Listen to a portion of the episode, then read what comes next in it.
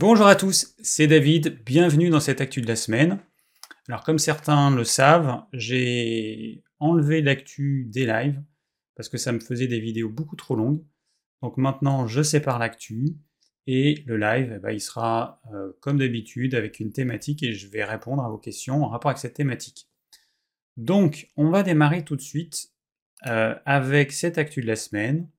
Pour commencer, eh ben, je me suis rendu compte que ça fait 5 ans que j'ai créé cette chaîne. La première vidéo, c'était en avril 2018. Et c'était une vidéo sur la nourriture pour les chiens. Donc à l'époque, on avait des chiens. Et on les nourrissait euh, avec une alimentation crue. Et donc j'avais fait une vidéo euh, pour montrer comment je faisais. Et c'est ce qui me paraissait euh, le plus facile pour démarrer cette chaîne YouTube, sachant que c'était vraiment pas évident. Voilà, donc 5 ans déjà, ça passe vraiment vite. C'est incroyable. Bon, alors on continue. Je vais vous parler de mon repas du jour. Donc j'ai décidé de proposer le repas du jour dans les, lives. Et puis je me suis dit aussi que j'allais proposer dans l'actu. Forcément, ce ne sera pas le même repas euh, si je tourne pas le même jour, ce qui est le cas. Alors, repas du jour.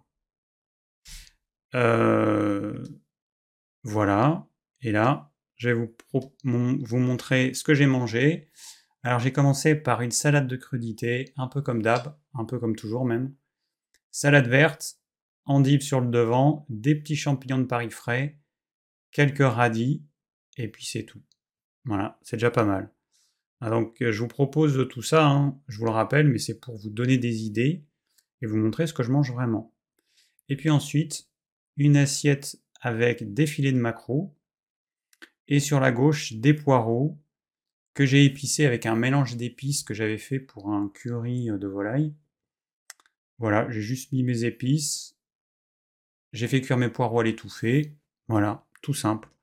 Et puis en dessert, un petit peu de chocolat noir à 70%. Voilà, j'avais décidé de euh, d'essayer de m'en passer. Finalement, J'y arrive pas, c'est pas grave, on fait avec. Bien. Alors ensuite, on démarre tout de suite l'actu de la semaine. Alors je vais commencer avec un, un petit truc qui m'est arrivé samedi dernier au marché.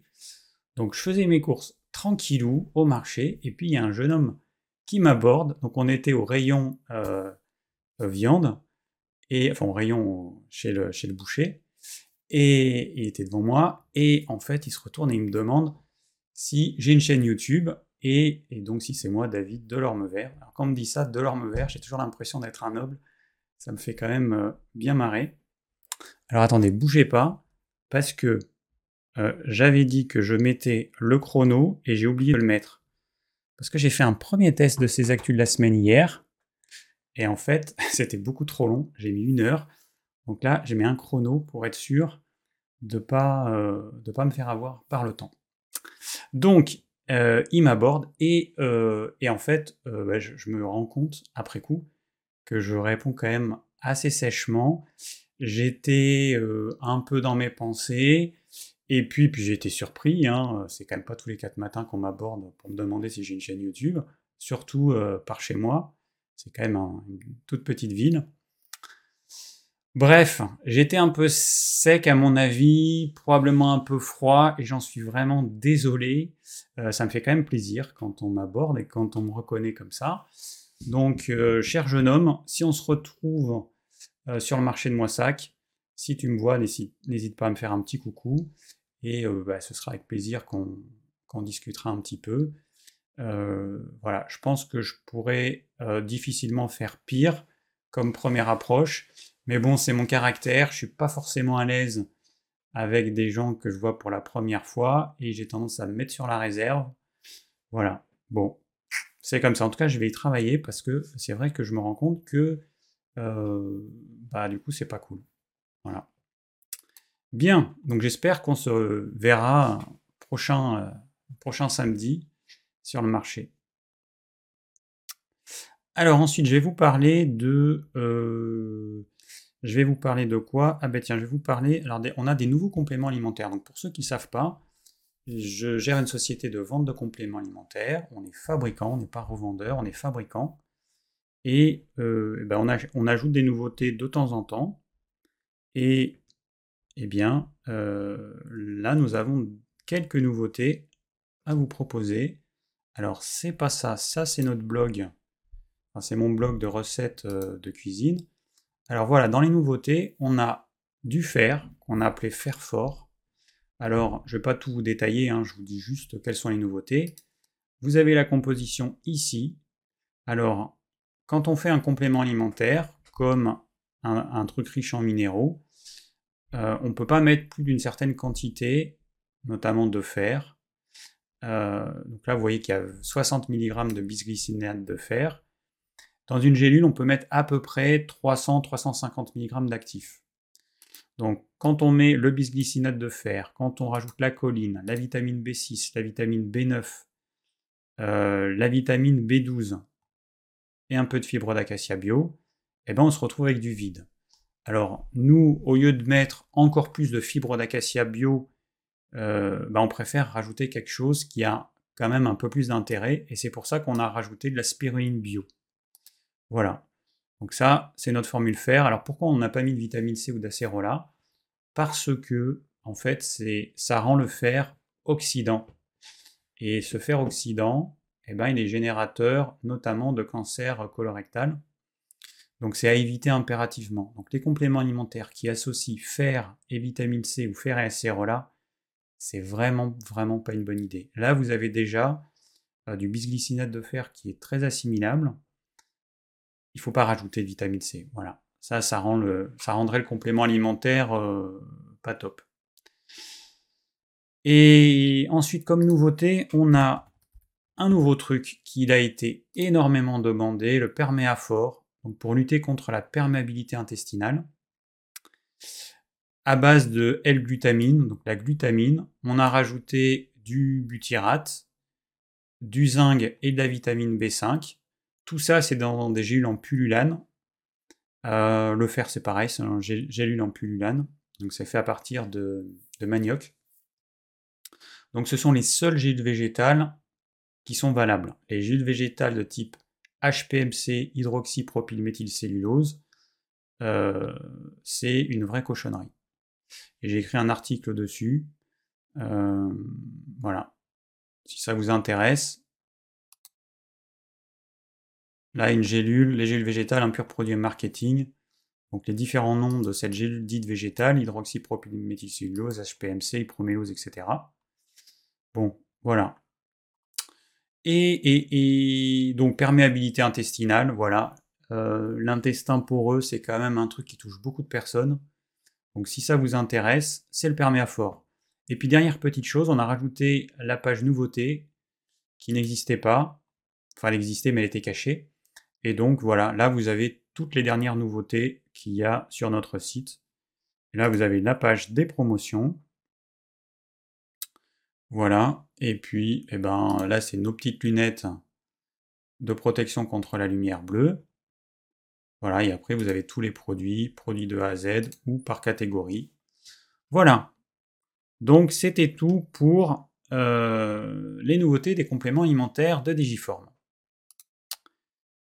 Ok, alors ensuite, on va passer à un livre que, que j'ai lu. Voilà, c'est évidemment, à chaque fois j'oublie de l'enlever. En va-t'en dessert, va-t'en, parce que c'est pas ça que je voulais montrer. Alors je voulais montrer un livre, le livre de Daniel Kiefer, Les causes cachées des maladies. Alors la semaine dernière, enfin il y a deux semaines plutôt, je vous ai parlé de livres euh, de deux livres sur la symbolique des maladies que j'avais lus. Et euh, j'ai voulu lire celui-ci, qui en fait m'a permis de prendre conscience que euh, bah, forcément il n'y aura jamais aucun dictionnaire de la symbolique des maladies, ça n'existe pas. L'humain, il est quand même trop subtil, il y a des différences. on peut imaginer que pour une personne, telle partie du corps aura une signification autre que pour telle autre, en tout cas dans son inconscient.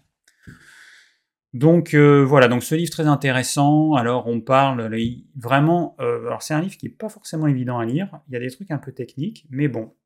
Euh, mais je suis content de l'avoir lu. Alors il parle de, tous les psychologues ou les psychanalystes ou les psys, tout ce que vous voulez, qui ont une influence sur la enfin, qui ont joué leur rôle dans la symbolique des maladies, Freud, Jung, Lacan, Soulier, euh, Wilhelm Reich, et puis d'autres. Ensuite, il va parler des grandes euh, médecines euh, traditionnelles comme la médecine traditionnelle chinoise ou l'Ayurveda, qui ont aussi une symbolique particulière, et puis des grands archétypes, voilà, qui sont universels. Donc très intéressant. Alors Daniel Kiefer, c'est un, à la base c'est un naturopathe, un écrivain, un conférencier, et quand j'ai voulu commencer mes études de naturopathie, eh ben, il faisait partie de, euh, des trois écoles vers lesquelles j'avais envie d'aller. Donc il y avait le Sénato, euh, celle que j'ai, euh, dans laquelle j'ai suivi les cours, qui n'existe plus en France, qui est l'IHMN, Institut de médecine naturelle. Et, et donc voilà, donc c'est un naturopathe. Et en tant que naturopathe, il a pu expérimenter que quand on a un problème psy, si on ne travaille que le psy, les résultats, ils sont nuls, moyens, ou en tout cas, ils sont pas durables. Que c'est indispensable de, tenir compte de la dimension euh, bah, corporelle, de l'hygiène de vie, la qualité du sommeil, l'alimentation. Hein, euh, un exemple tout simple. Si vous faites un gros repas avec beaucoup de sucre, avec beaucoup de glucides et de sucre simple, le lendemain, généralement, on a une déprime. C'est normal. C'est le taux de sérotonine qui baisse à cause de cette alimentation qui a déséquilibré notre microbiote au moins temporairement. Donc l'alimentation, elle a un rôle capital au niveau psy. On sait que les oméga 3, par exemple, euh, dans les états euh, dépressifs, c'est absolument indispensable. Des personnes qui sont dépressives et qui prennent pas des oméga 3 ou qui n'ont pas des oméga 3 dans leur alimentation, c'est même pas la peine. Euh, alors, autre chose euh, qui dit, et c'est vrai qu'il me semble juste, parce que moi j'avais tendance à faire cette erreur, c'est celle qui consiste à, euh, à, à, comment dire, chaque petit bobo à lui associer une symbolique. Voilà je me cogne le genou, pouf, c'est quoi la symbolique? Je me fais piquer par un moustique ici, c'est quoi la symbolique? Bon, j'exagère un petit peu, mais l'idée en fait c'est ça. Et donc ça c'est... Euh, alors lui il pense que c'est du n'importe quoi, et c'est vrai que moi je pense aussi en fait la même chose. La symbolique des maladies, elle a du sens pour les choses chroniques. Par exemple, vous avez un problème de peau toujours sur la main droite, un eczéma par exemple, toujours sur la main droite. Là forcément, il y a une symbolique, c'est quelque chose de, répétitif, de chronique, ça a du sens. Ou vous avez une maladie grave qui, euh, bah, risque de vous tuer ou de vous handicaper, ou euh, bon, là aussi ça a du sens. Mais euh, bon, tous les petits bobos, chercher la symbolique. Il parle aussi de la langue des oiseaux. Alors je ne sais pas si vous savez ce que c'est la langue des oiseaux. c'est le fait de que la prononciation d'un mot ait plusieurs sens. Par exemple, le genou. Donc le genou, c'est euh, euh, le la, enfin la, séparation au, milieu de la jambe. Eh bien, genou, J-E plus loin N-O-U-X. Voilà, je et nous. Ça, c'est la langue des oiseaux. Mais ça pourrait être, euh, on pourrait dire je, J-E-U, un je, je, nous. Bon, enfin voilà, vous comprenez le truc. Le truc qu'on entend le plus, c'est la maladie le mal a dit, maladie. Euh, bon, voilà, il y en a plein comme ça. Alors ça, il faut quand même avoir conscience que ça va fonctionner dans la langue française, mais que si on va euh, vers l'anglais, vers l'allemand, vers l'espagnol, ça va plus fonctionner. Donc, dans certains cas, qui quand même sont assez rares, ça fonctionne. Dans la majorité des cas, ça fonctionne pas. Voilà, donc euh, c'est vrai que l'humain, il a tendance à vouloir toujours chercher du sens à tout, Bon, des fois, euh, bah non, des fois, euh, voilà, faut arrêter, c'est un peu n'importe quoi. il donne aussi l'exemple des enfants qui ont des caries. Tous les enfants qui ont des caries ne vivent pas la même problématique intérieure, c'est juste parce qu'ils mangent des merdes sucrées à longueur de journée depuis qu'ils sont tout gamins. De même que les personnes qui sont diabétiques, il y a une flambée du diabète, c'est une vraie épidémie. Encore une fois, la symbolique du diabète, elle va pas euh, avoir de sens pour la plupart des gens. C'est juste encore une fois parce que les, gens ils se gavent de glucides, ils se gavent de féculents, ils se gavent de choses sucrées, et d'autant plus qu'ils avancent en âge, parce que ce dont on se rend compte, enfin en tant que thérapeute, c'est que à mesure que les gens, quand ils dépassent la cinquantaine, eh ben, les gens ont tendance à diminuer la quantité de protéines animales, à manger plus de féculents, plus de céréales, plus de légumineuses, plus de choses sucrées éventuellement. Alors peut-être plus ou peut-être autant qu'avant s'ils en mangeaient déjà beaucoup. Mais en tout cas, il y a moins de protéines animales et plus de féculents. Et ça, c'est un vrai problème, qui peut expliquer en partie pourquoi il y a autant de gens diabétiques. Voilà. Donc, euh, next. Alors, je voulais mettre une transition, et puis j'ai oublié. Alors, attendez, c'est ça que je voulais faire. Non, c'est pas ça. C'est ça. Voilà, quand je passe à un autre sujet, je voulais mettre une transition. Mais bon, c'est pas grave. Alors, un commentaire que m'a laissé euh, quelqu'un sur ma chaîne.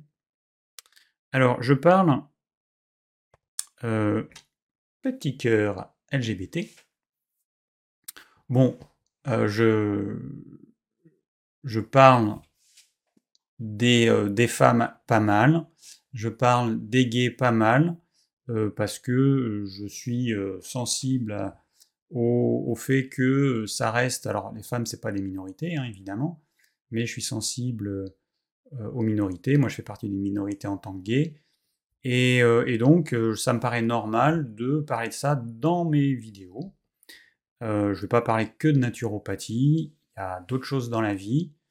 Et avec bah, le petit jeune, le petit Lucas, là, qui s'est suicidé à 13 ans parce qu'il était harcelé, parce qu'il parce était gay, je pense qu'il y a encore pas mal de boulot euh, d'information à faire. Donc, voilà, j'ai décidé de, le, de, jouer mon petit rôle à mon, à mon petit niveau. Et donc, il y a quelqu'un qui m'a laissé un commentaire, sauf que le modérateur qui gère mes commentaires, il me l'a supprimé avant que j'ai le temps de le lire et me dire à peu près ce que c'était. En gros, si j'ai bien compris, euh, ce qui te gêne, c'est euh, que le mouvement gay a tendance à féminiser les hommes. Voilà, c'est quelque chose qui ne te plaît pas. Alors déjà, qu'est-ce que ça veut dire féminiser pour toi? Est-ce que c'est euh, esthétiquement, vestimentairement? Parce que maintenant, bah, c'est vrai que bah, il y a une partie des codes liés au genre qui, qui sautent, et moi je trouve que c'est très bien.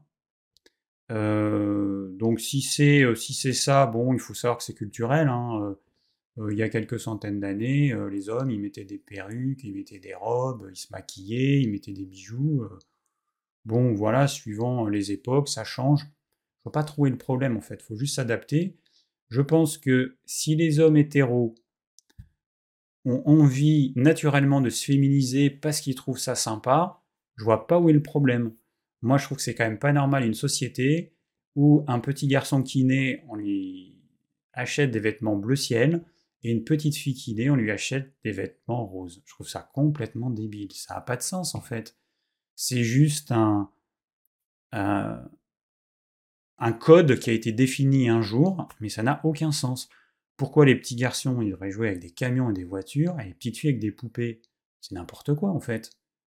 Donc voilà, donc moi je suis pour que tous ces codes y sautent.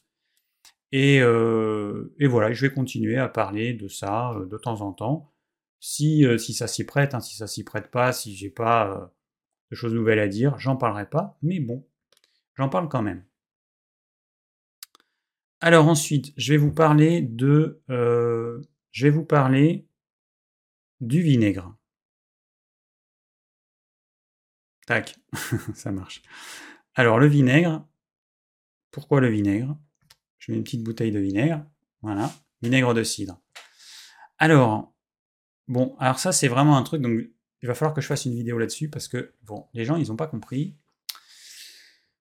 Bon, on m'a posé une question, alors je me rappelle plus qui, je sais que c'est une femme. Donc il me dit, d'après plusieurs études, dont une étude préclinique publiée dans le Journal of Agricultural and Food Chemistry, le vinaigre de cidre présente de nombreux bienfaits pour l'organisme, notamment pour la peau, la digestion et d'améliorer le profil lipidique.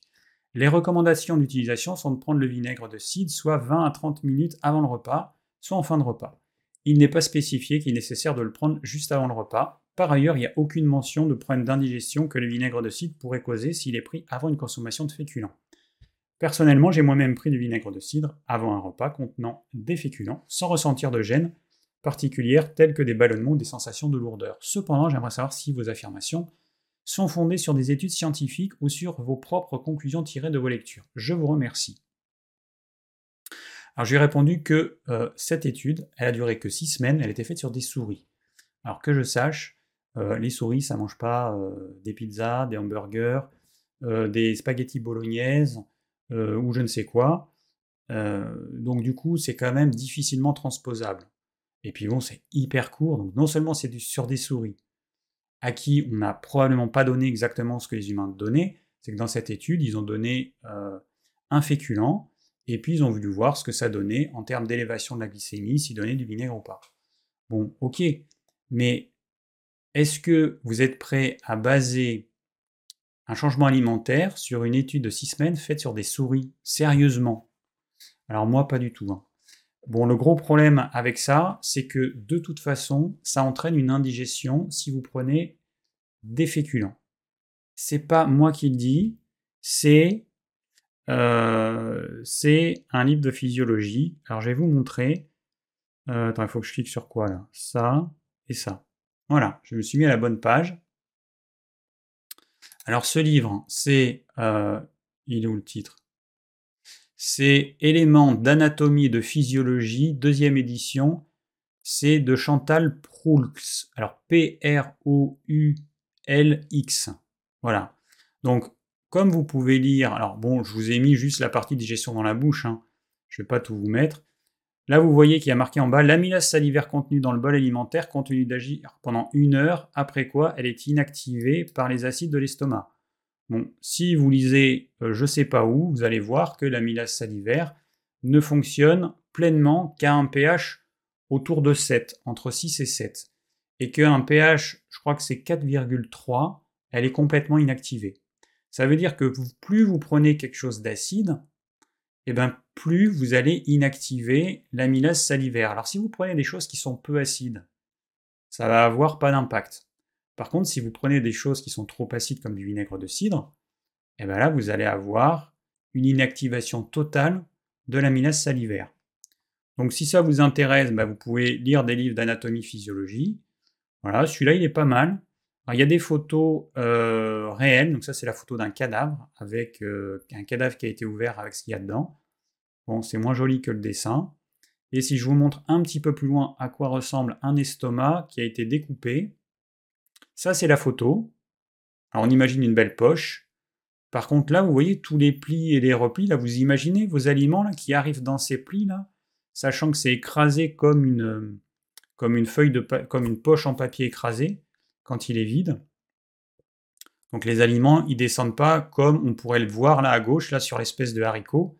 C'est pas comme ça que ça fonctionne, d'autant plus que l'estomac, hein, vous allez voir, attendez, c'est pas là. Voilà, ici, là, l'estomac, vous voyez, c'est ce petit truc-là.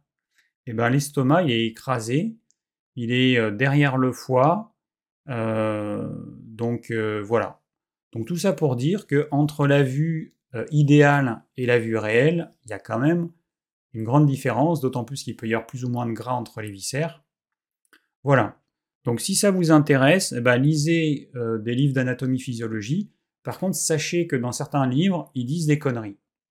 Et oui, j'ai vu dans certains livres qui disaient que euh, l'amylase salivaire était instantanément inactivée quand elle arrivait dans l'estomac.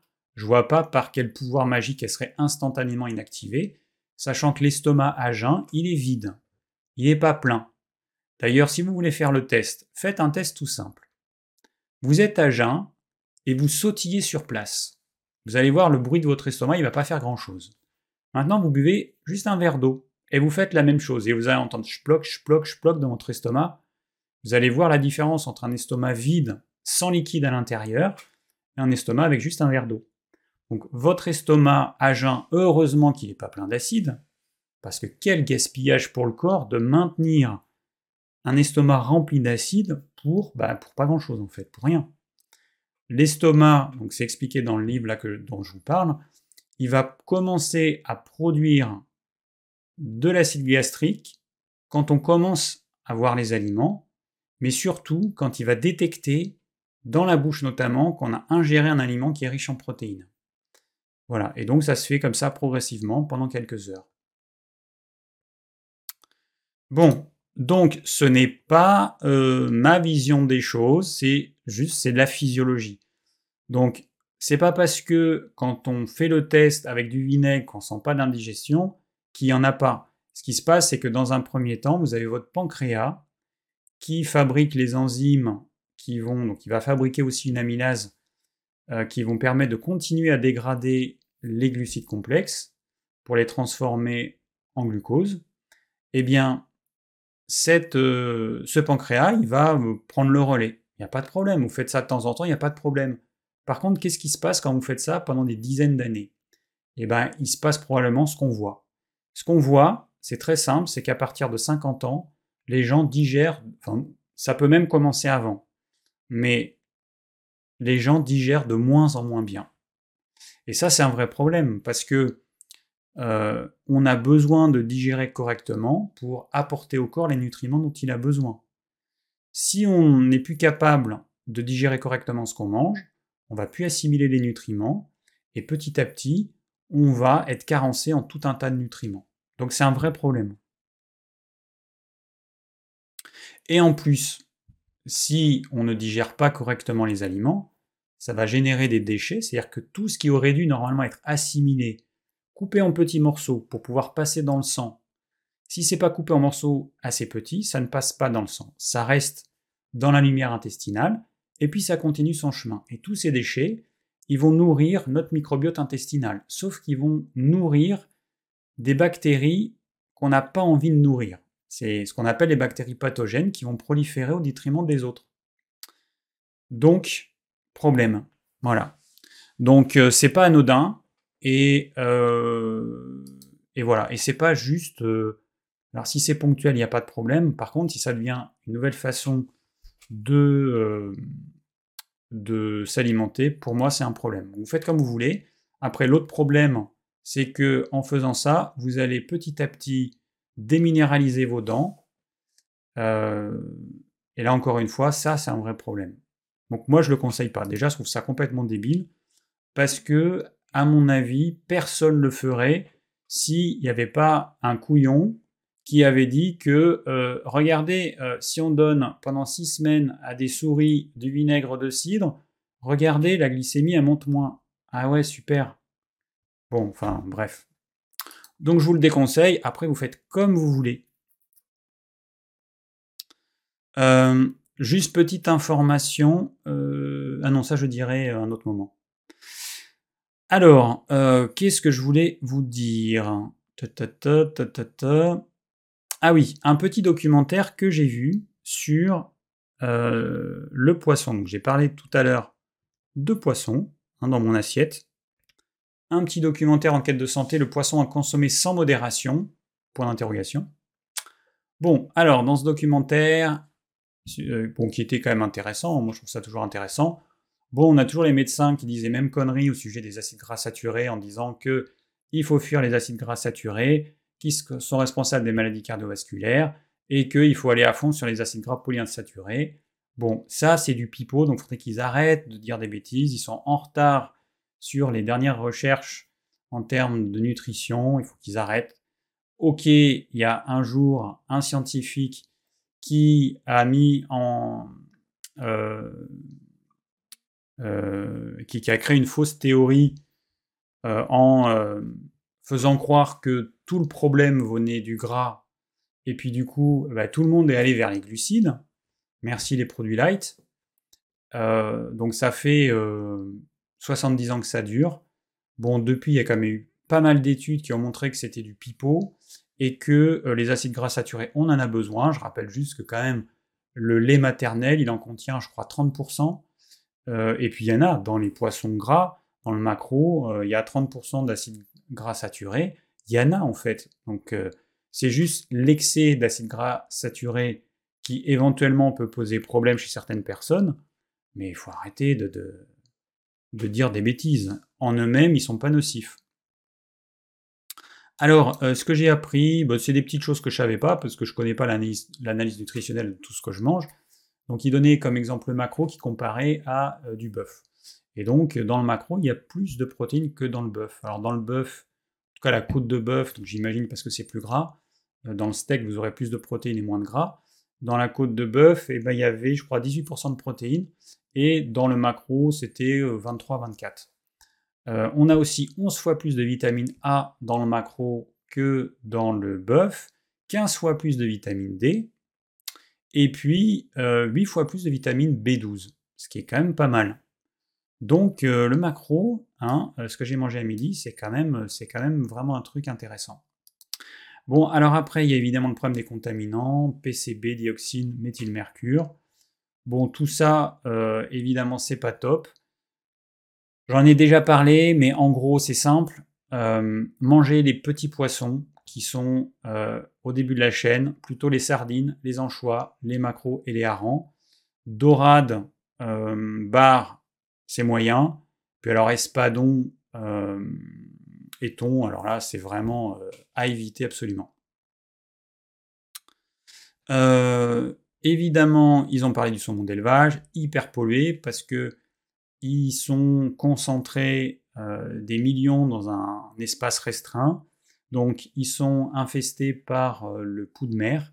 Et pour lutter contre, ils rajoutent dans l'alimentation des thons un pesticide qui va tuer le pouls. Voilà, c'est la même chose, c'est le même que celui qu'on met dans les petites pipettes pour lutter contre les puces des chiens et des chats.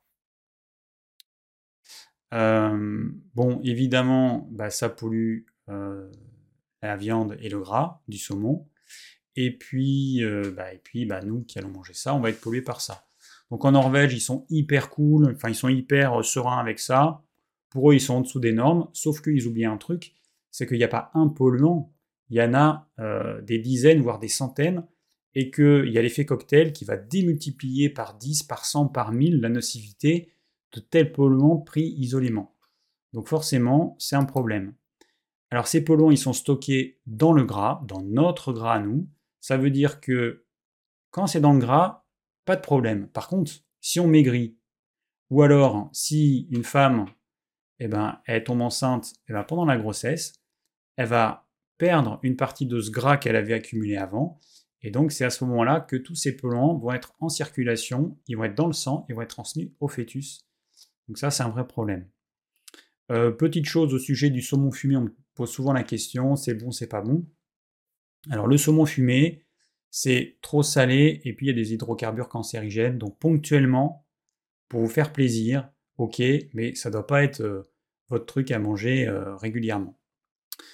Euh, qu'est-ce qu'il y a encore? Les sushis. Alors les sushis, ce que je ne savais pas, c'est que, en tout cas en France, la réglementation, c'est que tous les poissons tous les poissons sauvages, pardon, qui sont utilisés pour les sushis, par exemple le thon, eh ben, il doit être congelé pendant 24 heures à moins 20 degrés. Voilà. Moi, je pensais que, bah, je pense comme tout le monde, hein, que le poisson était frais. Je ne savais pas qu'il était congelé et puis décongelé. Pour ce qui est du poisson sauvage, pour le poisson d'élevage, il n'y a pas de problème, parce que le petit ver qui s'appelle l'anisakis, euh, qui va dans les poissons sauvages, et eh ben si un poisson que nous on va manger mange ce poisson sauvage, ce petit verre, il risque de se trouver dans le poisson qu'on va manger et se retrouver dans notre tube digestif. Voilà. Euh, pour finir, l'alimentation du futur, c'est quoi euh, au sujet du poisson? Alors on a la viande euh, cultivée en laboratoire, et eh ben on a le poisson cultivé en laboratoire, ou plutôt la protéine de poisson cultivée en, laboratoire. Donc ils vont isoler des, des cellules protéiques de poisson, ils vont mettre ça dans un bioréacteur avec des nutriments, on fait chauffer tout ça, température du corps à peu près, et puis ces cellules elles vont se développer. On obtient une bouillasse immonde qu'on va filtrer, purifier, machin, et on obtient un truc, je pense que en l'état ça doit être immonde, euh, si bien que dans le documentaire, pour nous le faire manger, ils mettent dans des petites croquettes, donc on met cette chose euh, cultivée dans un bioréacteur, avec de la panure, on fait frire tout ça et on fait manger ça en pensant que ça va être euh, la solution pour régler euh, les problèmes de surpêche. Euh, voilà. Bon, c'est quand même, euh, on transforme du poisson, alors la protéine de poisson, il n'y a pas le gras, hein. là du coup c'est que la protéine, donc les oméga 3 on oublie. On rajoute de la panure, un glucide vraiment mauvais, on fait frire ça dans une huile encore plus pourrie, et puis on a un produit, de la junk food de merde, qui va être évidemment vendu dans les années qui viennent, alors on ne sait pas quand, hein. Dans 5 ans, dans 10 ans, mais c'est sûr que ça, on va le faire manger euh, à tout le monde. Voilà, donc euh, comment perd tous les bénéfices du poisson? Eh bien les industriels, ils ont la solution. Voilà, bon, évidemment je suis pas pour. Hein. Alors après, ils parlent pas de la quantité d'énergie absolument colossale qui va être nécessaire pour euh, maintenir ces énormes cuves à 37 degrés pendant plusieurs mois. Et puis, et puis, et puis, bah, il faut fabriquer ce milieu nutritif, tous ces nutriments là qui sont ajoutés dans cette solution, euh, il faut les fabriquer, donc c'est des trucs chimiques, hein. mais pareil, il faut de l'énergie. Voilà. Bon, et eh ben, hop. Bon, ça fait un peu plus de 30 minutes. Voilà, on va arrêter pour ce soir les actus, parce que j'aurai encore plein de choses à vous dire, mais sinon, euh, on va y être encore pour au moins une demi-heure. Donc, euh, je vous dis à très bientôt pour une nouvelle vidéo. Ciao, ciao